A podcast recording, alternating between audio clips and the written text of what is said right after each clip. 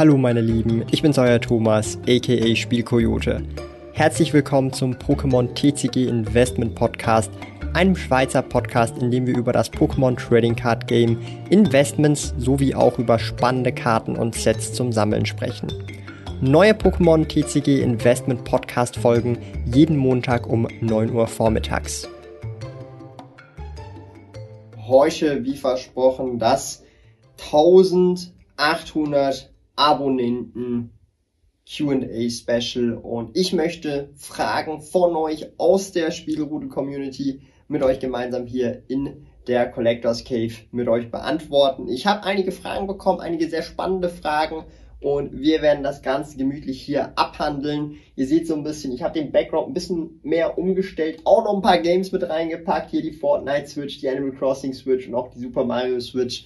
Ich bin ja auch ein großer Fan auch von Mega Man. Aber hey, darum soll es heute nicht gehen, sondern um eure Fragen aus dem QA. Das ist auch so ein bisschen so ein Sneak Peek mehr oder weniger auch zum Patreon QA, was monatlich stattfindet. Wobei im Patreon QA da tatsächlich die Fragen nochmal sehr, sehr viel tiefer auch dahingehend reingehen, weil da auch viele Leute dabei sind, die auch entsprechend tiefer auch im Hobby mittlerweile auch schon drin sind und mehr oder weniger da auch wirklich ähm, ja sehr, sehr, sehr spezifische Fragen auch stellen und das Ganze nicht so allgemein fassen, aber nichtsdestotrotz haben wir heute coole Fragen bekommen. Und zwar fangen wir direkt erstmal an.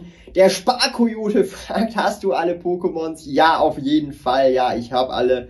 Spaß beiseite. Ähm, haben wir die erste Frage von NY YouTube oder N YouTube und zwar Top 3 Investment Sets für 2021 bezogen auf Pokémon. Ich muss an der Stelle sagen, ähm, er meint wahrscheinlich Sets, die dieses Jahr rausgekommen sind, mehr oder weniger. Und ich muss an der Stelle sagen, äh, oder noch rauskommen werden, Nummer uno, langfristig gesehen, auf jeden Fall Eevee Heroes auf Japanisch OCG. Das kommt jetzt dann bald im Mai raus. Das ist auf jeden Fall ein sehr, sehr starkes Set und dann halt das Äquivalent, was wir dann hier bekommen, ob das jetzt Sword and Shield 7 ist oder Sword and Shield 8, äh, sei jetzt mal noch dahingestellt, aber auf jeden Fall das. Natürlich im Oktober das kommende 25 Jahre Jubiläumsset, das sollte auf jeden Fall auch ein No-Brainer sein. Und wenn wir jetzt eben immer noch über Sets sprechen, muss ich ganz ehrlich an dieser Stelle aber auch sagen, und ähm, das ist so ein bisschen nicht ganz 2021, aber doch schon irgendwie so halb, ja, also nicht ganz, aber Vivid Voltage, muss ich ganz ehrlich sagen, ist auch ein sehr spannendes Set. Wir haben ja da immer noch die Amazing Rares drin, das erste Mal waren die da drin. Da werden sicherlich auch in Zukunft auch nochmal Reprints kommen. Und ähm, Vivid Voltage in meinen Augen langfristig auch ein sehr spannendes Set, Set, so gesehen, da das erste Mal Amazing Rares bei uns im TCG dabei rausgekommen sind dass auch sehr coole Amazing Rares sind, auch beliebte Pokémon in Amazing Rare, sowie auch eben, ähm, dass einfach eine spezielle, starke Rarität ist mit diesem Regenbogen oder mit dieser Regenbogenspirale. Und das finde ich auf jeden Fall sehr, sehr spannend. Hier kann man auf jeden Fall einfach auf Reprints mal warten. Ähm, und da wird man dann sicherlich auch gut einsteigen äh, können, auf jeden Fall. Dann haben wir Beatdown. Äh, 257 fragt, hi Thomas, welches sind deine Lieblingssammlerstücke? Äh, wirst du die neuen Pokémon-Games spielen oder bist du schon zu alt dafür? Hast du ein Lieblings-Pokémon? Ich muss an der Stelle sagen, ich habe mir Pokémon äh, Diamond und Pearl Remake schon vorbestellt und Legend Arceus ebenfalls alles schon vorbestellt für die Switch. Aktuell spiele ich Monster Hunter Rise. Da hinten ist die Box auch. Ich glaube, man sieht das nicht so gut, aber ähm, habe ich auf jeden Fall schon mal vorbestellt. Ist auf jeden Fall ready. Ich habe auch ähm, passend äh, äh, äh dazu natürlich auch wirklich ähm, Pokémon Snap übrigens auch schon bestellt. Das kommt jetzt dann bald raus in den nächsten paar Tagen hier, äh, wo ich jetzt zumindest das Video aufnehme. Aber äh, nee, also ich glaube, zum Spielen, zum Zocken ist man nie zu alt. Ich meine, guckt euch mal den Background an. Ich bin da nicht äh, dem Ganzen abgeneigt. Ich warte ja immer noch auf Mega Man Battle Network und Mega Man Star Force Remastered für die Switch, aber vielleicht werde ich da ja nicht enttäuscht. Äh, und was sind jetzt so die Lieblingssammelstücke oder Sammlerstücke, die ich hier habe? Ist schwierig zu sagen. Ich mag sehr vieles. Ihr seht aber hier hinten schon mal einen guten Teil. Ähm, ich habe jetzt erst kürzlich, also es ist nicht das Lieblingssammelstück, ich, ist schwierig. Ich habe nicht so das Lieblings-Lieblingsding. Ich habe viele Dinge, die ich gerne habe. Ich habe erst kürzlich Pokémon Feuerrot mir hier gegönnt in Game Boy Advance, sehr guten Zustand. Aber auch hier die komplette Mega Man Star Force Reihe, Star Force Pegasus, Dragon und Leo. Hab hier hinten auch noch Serker und Saurion sowie auch oder Saurian und Serka und Ninja mehrfach. Hier nochmal Mega Man Pegasus und auch in Japanisch habe ich die kompletten Sets natürlich Sealed. da bin ich jetzt sehr stolz drauf, dass ich hier mehr oder weniger diese Sammlung komplettieren konnte und weiter dran bin äh, zu komplettieren. Hier habe ich noch ein Mega Man Battle Network 5, aber auch sowas hier wie die ähm, äh, Pokémon äh, Center Box, hier die Kanazawa Box finde ich auch super, super sweet, aber auch Sachen, die ihr an der Wand seht. Also ich bin da wirklich sehr, sehr happy insgesamt. Hier haben wir noch äh, ein leeres äh, Neo Discovery Display, finde ich auch sehr schön, dass ich hier das in meiner Sammlung habe. Ähm, ist leer, aber hey, äh, sieht trotzdem super schön aus. Genau. Und was sind meine Lieblings-Pokémon? So schwierig zu sagen. Ähm, ich finde viele Pokémon cool. Also jetzt zum Beispiel auch passend zu Diamond Pearl. Zum Diamond Pearl Remakes werde ich sicherlich Panflam nehmen oder Cellast, weil ich finde Cellterra sehr geil, aber Panfern auch richtig heftig. Aber ja, schwierig zu sagen. Ich finde viele Pokémon super cool. Jetzt haben wir den Kai Martin. Er fragt, was ist dein absolutes Money-Produkt, wo du am meisten der Gewinn drin war? Ist, ist natürlich auch immer so die spannende Frage äh, schwierig. Ich habe das gar nicht so krass on track. Ich ähm, klar, ich habe eine eigene Sammlung, aber ja, ich bin so gesehen natürlich auch Händler äh, über den Online-Shop und Co. Ähm, aber ich, ich track das jetzt nicht so wild, ja. Also ich, ich, ich weiß jetzt nicht so, oh, okay, das ist jetzt so. Das ist mir mehr oder weniger sehr oft dann auch relativ äh, mehr oder weniger egal, ob das jetzt so und so viel Prozent, so und so viel Prozent gemacht hat oder halt eben nicht. Ähm, aber ich muss an der Stelle schon ehrlich sagen, eines der erst kürzlichen, heftigeren äh, Renditen, die ich da natürlich auch gemacht habe, äh, ist mehr oder weniger gewesen. Ich habe letztes Jahr mehrere Cases XY Evolutions gekauft, äh, jeweils für unter oder gut 150 pro Display oder unter 150 pro Display auf Englisch. Und da hat man natürlich relativ viel äh, äh tatsächlich gemacht, äh, wer XY Evolution natürlich äh, auf dem Schirm hat. Ähm, das war halt mehr oder weniger auch für mich so eine Frage der Zeit, bis es dann auch auf Print geht und Co. Und da habe ich dann tatsächlich letztes Jahr eine größere Position aufgebaut. Ähm, natürlich auch für mich selber noch. Also ich behalte ja auch äh, viele der Sachen einfach für mich selber, weil ich das selber auch sehr äh, knorke finde und selber auch sehr schön finde. Aber ja, das ist so vielleicht das, was erst so recently äh, relativ gut gelaufen ist. NY Troop hat nochmal eine Frage, und zwar alte Pokémon-Karten, Zustand PSA 3 bis 6 graden lassen oder im Ordner lassen. Also ich bin ganz ehrlich so, äh, alles unter PSA 7 oder unter PSA 8, also wenn ich erwarte, dass es unter einer 7 ist oder so, lasse ich lieber in einem Ordner, finde ich schöner, als dass ich es dann grade. Äh, aber das ist meine persönliche Meinung. Ähm, gibt auch Leute, die sammeln PSA 1, äh, PSA 2 oder bestimmte äh, Grades, darum äh, kann man das pauschal nicht sagen, ist sehr individuell, aber ich persönlich würde die jetzt nicht graden, sondern lieber im Ordner behalten und alles, was eine 7 oder drüber werden könnte, je nachdem, was es halt auch für Karten sind, würde ich dann auch graden lassen. Es gibt natürlich auch ein paar Ausnahmen, wo man dann auch tiefere Grades auch äh, graden lassen würde, aber kommt halt sehr auf die Karte drauf an.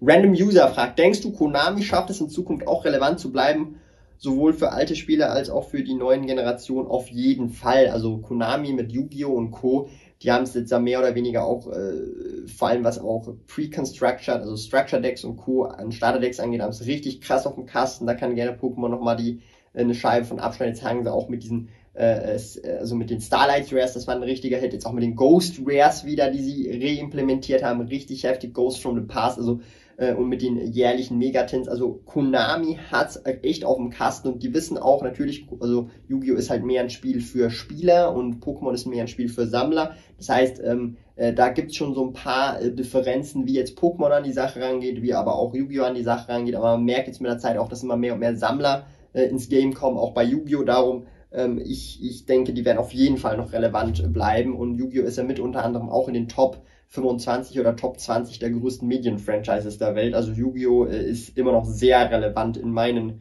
Augen und auch in den Augen von, äh, ich sage jetzt mal, den Konsumenten. Ansonsten wäre es halt nicht in den Top 25 der größt, weltweit größten Medien-Franchises auf der ganzen Welt.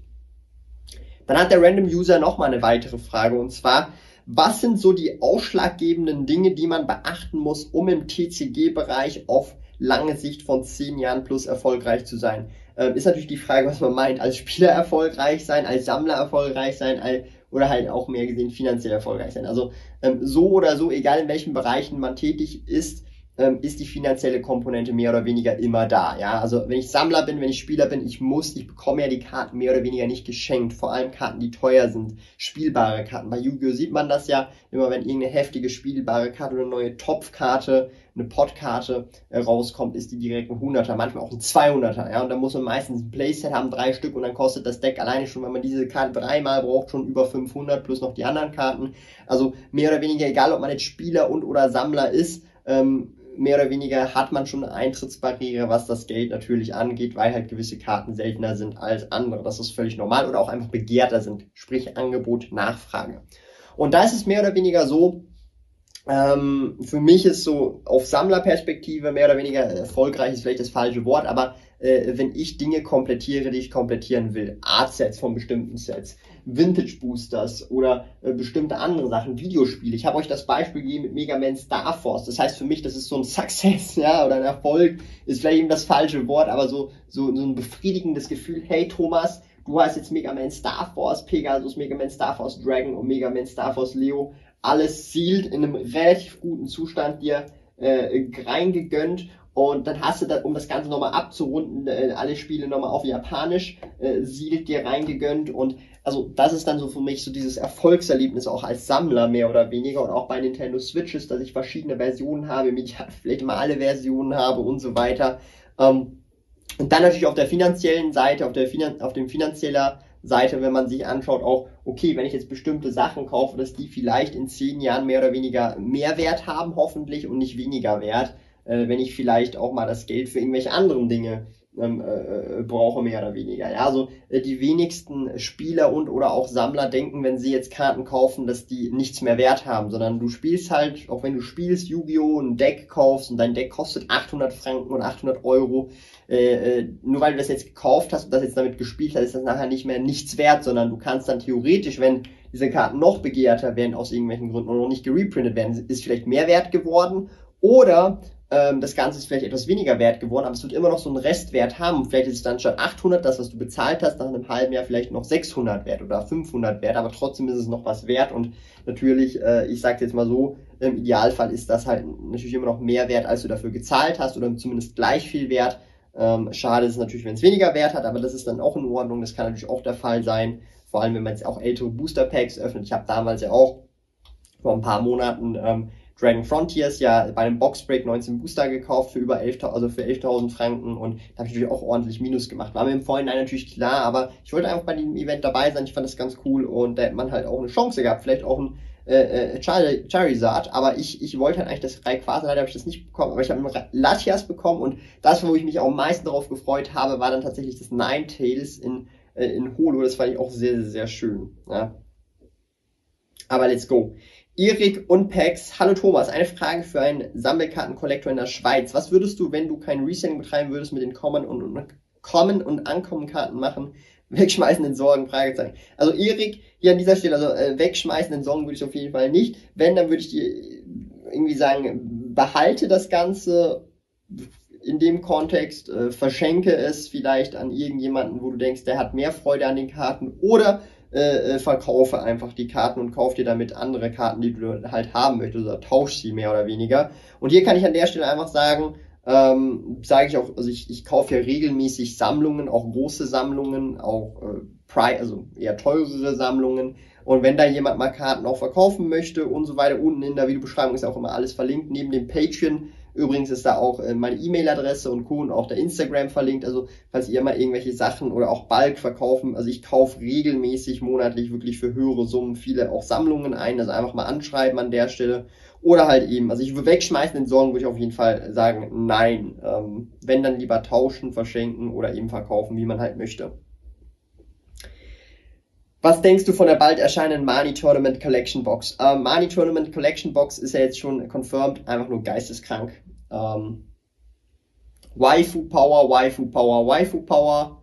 Äh, ich bin sehr happy. Also ich, es kam ein bisschen unerwartet. Ich dachte mir schon so, irgendwo muss ja die Mani kommen, wenn wir sie nicht im Battle Styles drin haben, weil äh, die fehlt uns auch auf jeden Fall und die wird auch sehr beliebt sein. Und jetzt mehr oder weniger ist, ist sie garantiert drin. Das heißt, es wird eine Promokarte sein. Das heißt, es wird nicht so eine Chase-Karte per se sein, sondern einfach eine Promokarte, also auch in Jumbo-Form. Ich glaube, ist das nicht sogar dann vielleicht die erste neuere äh, Jumbo-Trainer? Wenn es ein Jumbo-Trainer auch dabei ist, das wäre schon heftig. Und ich muss ganz ehrlich sagen, ähm, ja, das ist einfach geil. Also nur wegen der Promo alleine schon. Also die Promo alleine reißt das Set schon alleine, weil die Promo halt einfach die Mani ist, ja. Und ich bin ja insgesamt auch, äh, man kennt's ja auch, ein Fan von Trainerkarten, vor allem von den Waifu-Trainerkarten, man kennt's. Ich habe jetzt auch erst gerade kürzlich ähm, die Lilly gekauft mit dem äh, Pipi oder mit dem Pi und ähm, auch äh, zwei Poke Center Ladies, also äh, auch richtig, richtig äh, eine coole Karte auf Japanisch beides geholt. Ähm, sehen richtig, richtig schön aus, richtig sweet und ja, ähm, also bin ich voll dafür, Random User. Also die Mani Tournament Collection Box, äh,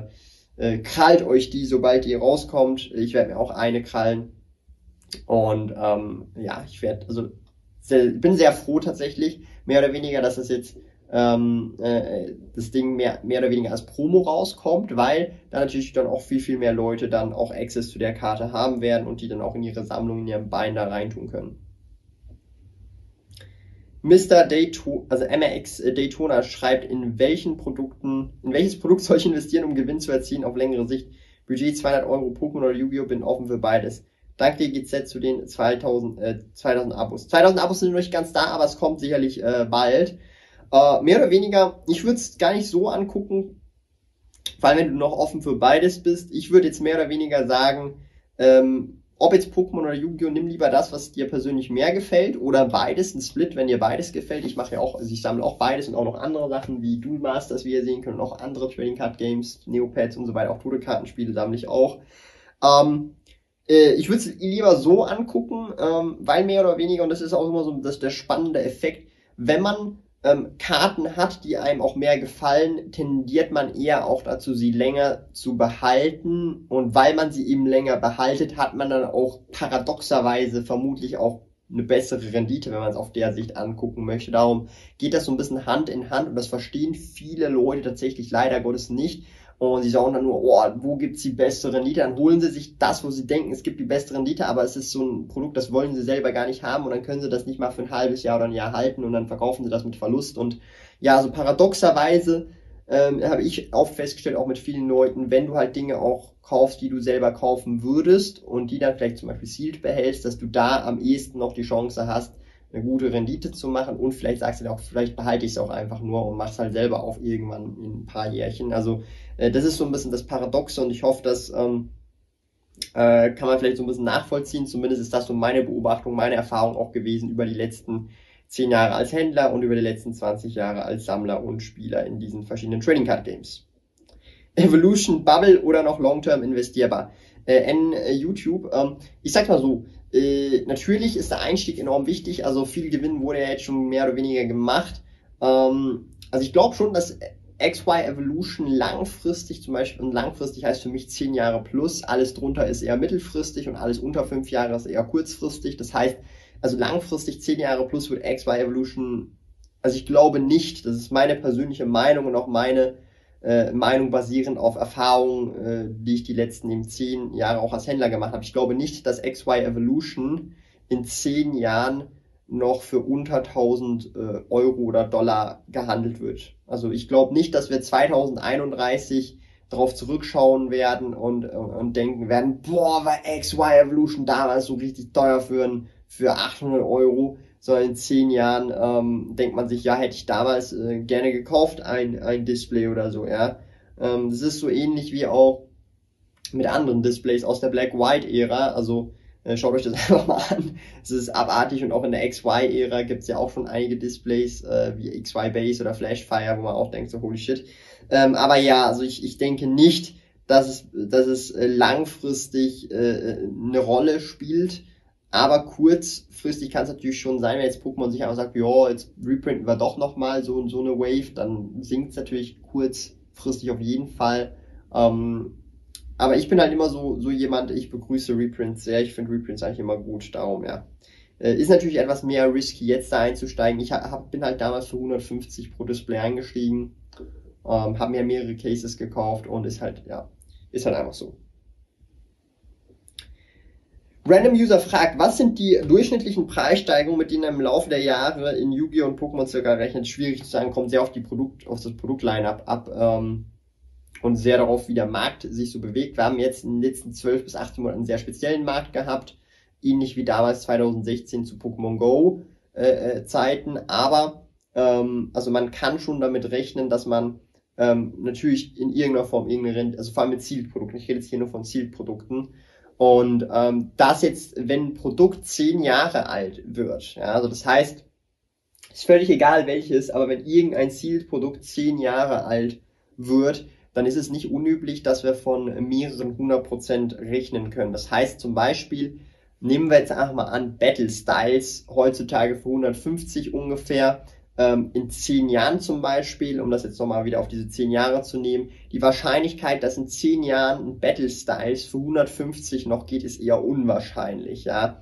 Ähm, sondern, dass dann vielleicht ein Battle Style für 450 geht oder für 490 oder für 500 oder für 400 geht, also für irgendwie zwischen das äh, zweieinhalb bis vierfache, also eigentlich im Prinzip 150 ähm, bis 300 Prozent Rendite bis zu diesem Zeitpunkt. Das ist durchaus möglich in zehn Jahren. Und wenn man das jetzt vergleicht mit anderen Investmentmethoden, wie jetzt zum Beispiel der Börse mit ETFs, breit diversifizierten Investments oder andere Sachen wie Anleihen oder Gold, Rohstoff und so weiter, merkt man dann auf einmal, dass ein Battle Styles ja, und äh, kann, kann mir jeder sagen, jeder mich abhaten, I don't care, kann mir halt jeder sagen, was Sache ist. Äh, halt einfach, dass das Battle Styles Displays äh, oder Display eine bessere Rendite macht als zum Beispiel ein Vanguard FTSE All World äh, ETF. Ja, und ähm, natürlich hast du andere Probleme, Skalierungsprobleme. Du kannst jetzt nicht wenn du Millionär bist, für eine Million Battle Styles Displays kaufen, ist eher logistisch der Horror,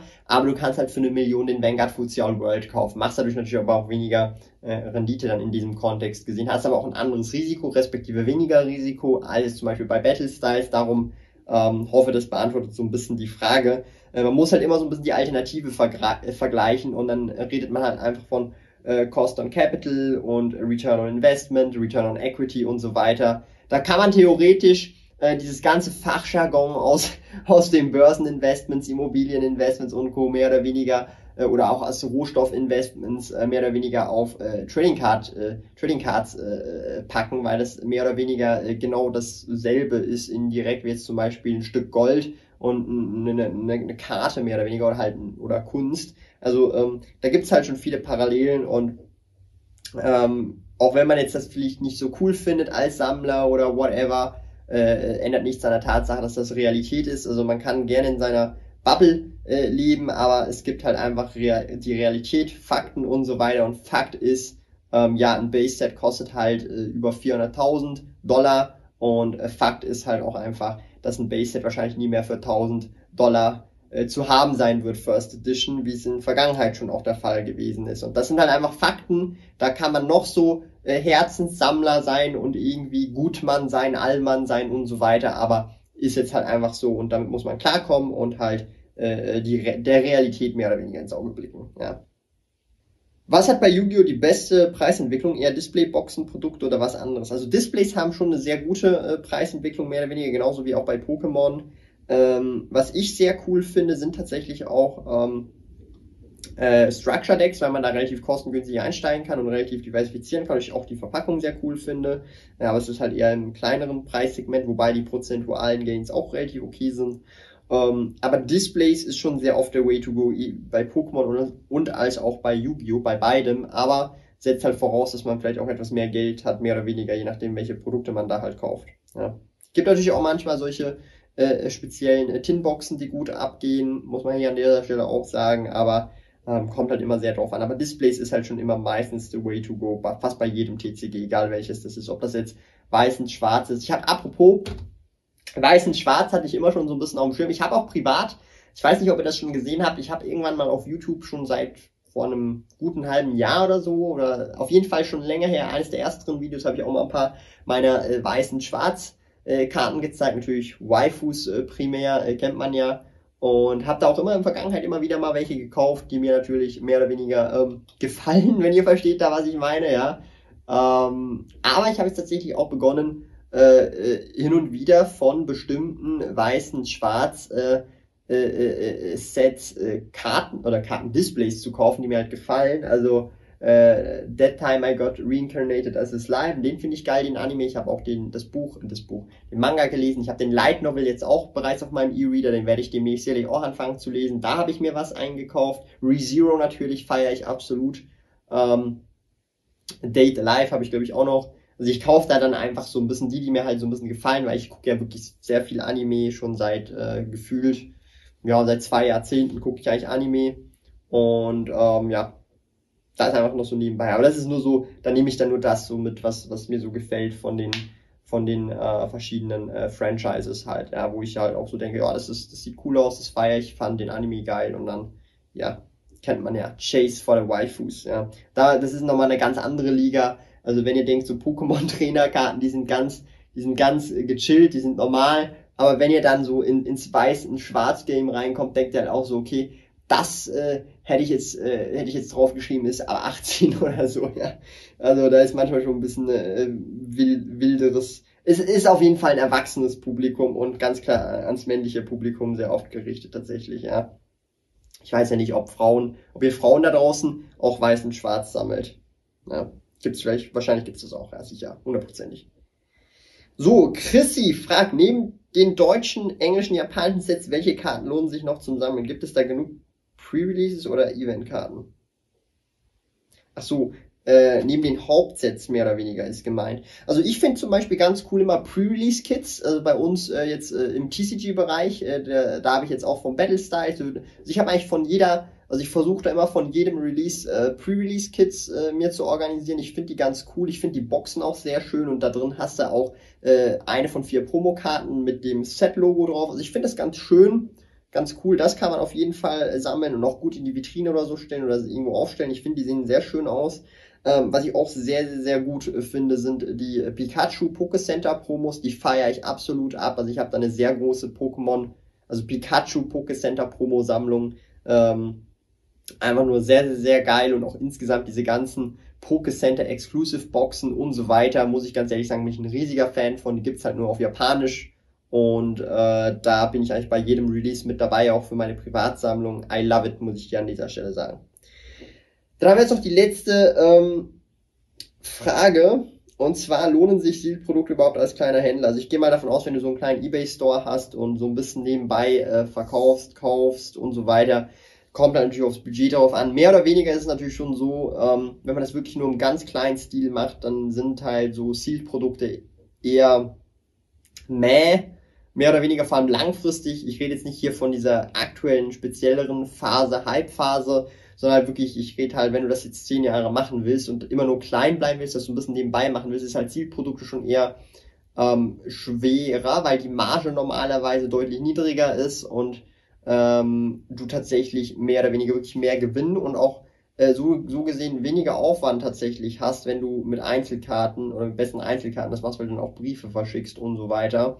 Ähm, also Sealed-Produkte oder mit Sealed-Produkten zu handeln lohnt sich eher mehr oder weniger, wenn du etwas mehr Geld hast oder Kapital hast und äh, da auch wirklich äh, dann äh, ja etwas mehr reinstecken kannst, um dann halt auch mehr Sortiment zu bieten. Aber ich würde jetzt, wenn ich jetzt irgendwie 1000 Euro habe oder 500 Euro habe, da lieber mit Einzelkarten hantieren, mit der eigenen Sammlung hier hin und her tauschen, verkaufen und da seine eigene Sammlung halt weiter aufbauen ähm, statt jetzt hier mit äh, Sealed-Produkten zu hantieren. Und dann ähm, natürlich je nachdem, man kann auch dort schon mit Sealed-Produkten beginnen, aber ich würde jetzt nicht, äh, ich würde jetzt dann nicht damit anfangen tatsächlich, vor allem wenn kein Kapital ist. Wenn Kapital da ist, dann, dann kann man natürlich direkt mit Zielprodukten beginnen, das ist alles kein Problem. Da muss man auch nur wissen, wie, wo, was, wie viel kaufe ich von welchem, damit man da nicht irgendwie zu, ähm, ja, ja, sich zu verkalkuliert tatsächlich. Das ist natürlich auch wichtig, weil sonst bleibt es auf irgendwelchen Produkten sitzen, die du dann irgendwie nicht verkaufen kannst. Und dann musst du sie einfach so mit Verlust verkaufen und Co. Das ist natürlich auch nicht der Sinn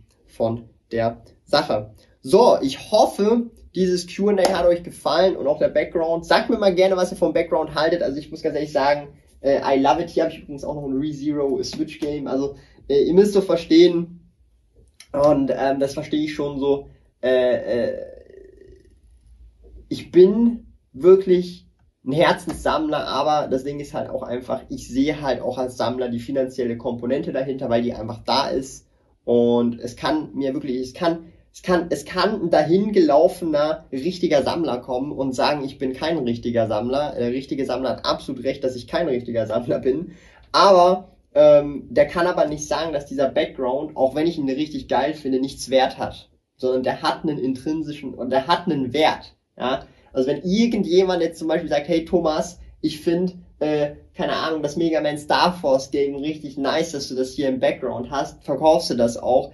Äh, das hat einen realen Wert. Wahrscheinlich hat sogar mehr Wert, als ich dafür dann noch gezahlt habe damals, als ich das gekauft habe. Also versteht ihr, was ich meine? Und das ist, glaube ich, sowas, das müssen wir uns auch einfach vor Augen halten. Wir müssen zwischen Realität äh, äh, und halt unserer Bubble, unserer Wunschdenkweise, unserem Wunschtraum unterscheiden können. Und es ist halt einfach so, auch wenn man Sammler ist, es hat hinter den Produkten, hinter den Karten, hinter den Games, whatever, hat es halt einen bestimmten Wert. Und dieser Wert ist da, der ist unwegdiskutierbar. Und bestimmte Produkte steigen im Wert, andere Produkte sinken im Wert. Und langfristig steigt gefühlt zumindest alles. Und das muss man halt einfach auch so ein bisschen ähm, äh, der Realität einfach ins Auge blicken. Ich weiß, das wird jetzt ein paar Daumen nach unten geben, aber juckt mich nicht an dieser Stelle, musste einfach gesagt werden. Ich bedanke mich ganz herzlich fürs Zuschauen und auch äh, an den ganzen Support. Wir sind ja über 100 Patrons. Herzlichen Dank auch an alle Patrons, die jetzt hier vielleicht in diesem Video mit dabei sind. Und das war jetzt mehr oder weniger so ein kleiner Sneak Peek tatsächlich auch für diese ganzen monatlichen Patreon Q&As, die ich eigentlich jeden Monat mache. Wobei eben, wie schon gesagt, bei den monatlichen Patreon Q&As geht es dann schon doch nochmal deutlich, deutlich krasser in die Tiefe, weil auch sehr spezifische Fragen zu spezifischen Karten, Sets und so weiter gefragt werden. Lieben Dank fürs Zuhören. Neue Pokémon TCG Investment Podcast folgen jeden Montag um 9 Uhr vormittags. Trete außerdem dem exklusiven Spielrudel Patreon bei patreon.com slash Spielkoyote und lerne von jemandem, der bereits seit 20 Jahren im Hobby ist, seit mehr als 10 Jahren mit Trading Card Games handelt und den größten Schweizer Online-Shop für TCGs führt. Mehr über mich und meine Reise erfährst du auf meinem Kanal www.spielkoyote.ch slash YouTube.